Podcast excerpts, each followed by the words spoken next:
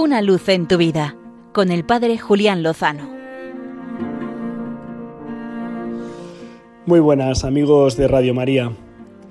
La pasada semana se hacía pública la noticia por la que la Santa Sede aceptaba la renuncia de don Juan Antonio Reichpla como obispo de Alcalá, dado que ya había cumplido la edad canónica, los 75 años, hace ahora unos meses. El que fuera obispo primero de Segorbe Castellón, después de Cartagena y en los últimos años de Alcalá de Henares, ha sido un verdadero pastor y quiero dedicar esta luz en tu vida para hacerle un homenaje agradecido.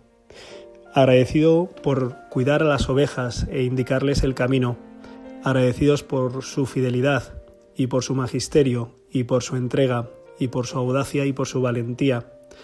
Agradecido porque trajo a España el Pontificio Instituto Juan Pablo II para el matrimonio y la familia, que tantísimos bienes han traído a miles y miles de matrimonios y de familias en España, y cuyos frutos todavía se dejan ver.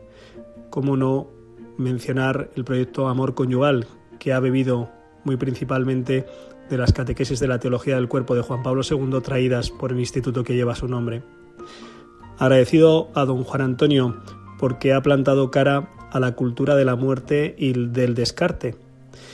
He tenido la oportunidad de escucharle en charlas, en conferencias, en formación permanente para sacerdotes y muy especialmente en algunas homilías con motivo de ordenaciones sacerdotales de hermanos míos que han sido ordenados en la diócesis complutense.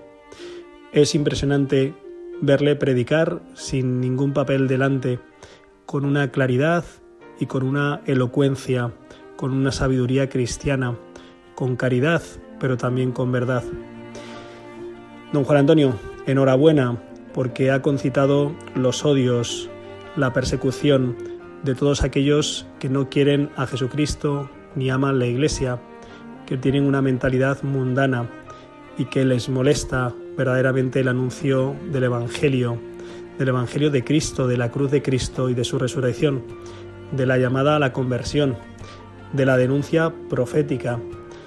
Leo en los medios de comunicación con sorpresa, aunque quizá no debería tenerla, cómo se manipulan las informaciones, cómo se anuncia que don Juan Antonio ha sido expulsado, ha sido rechazado, cuando en realidad don Juan Antonio ha cumplido hasta el último momento, hasta la edad que canónicamente está establecida. Es verdad que ha habido muchas voces y muchos enemigos que han señalado a don Juan Antonio, sobre todo en relación con su enfrentamiento al poderoso lobby LGTB, porque él ha querido acoger con misericordia a hombres y mujeres que experimentando distintas atracciones querían vivir conforme a la luz del Evangelio, y eso le ha granjeado poderosos enemigos.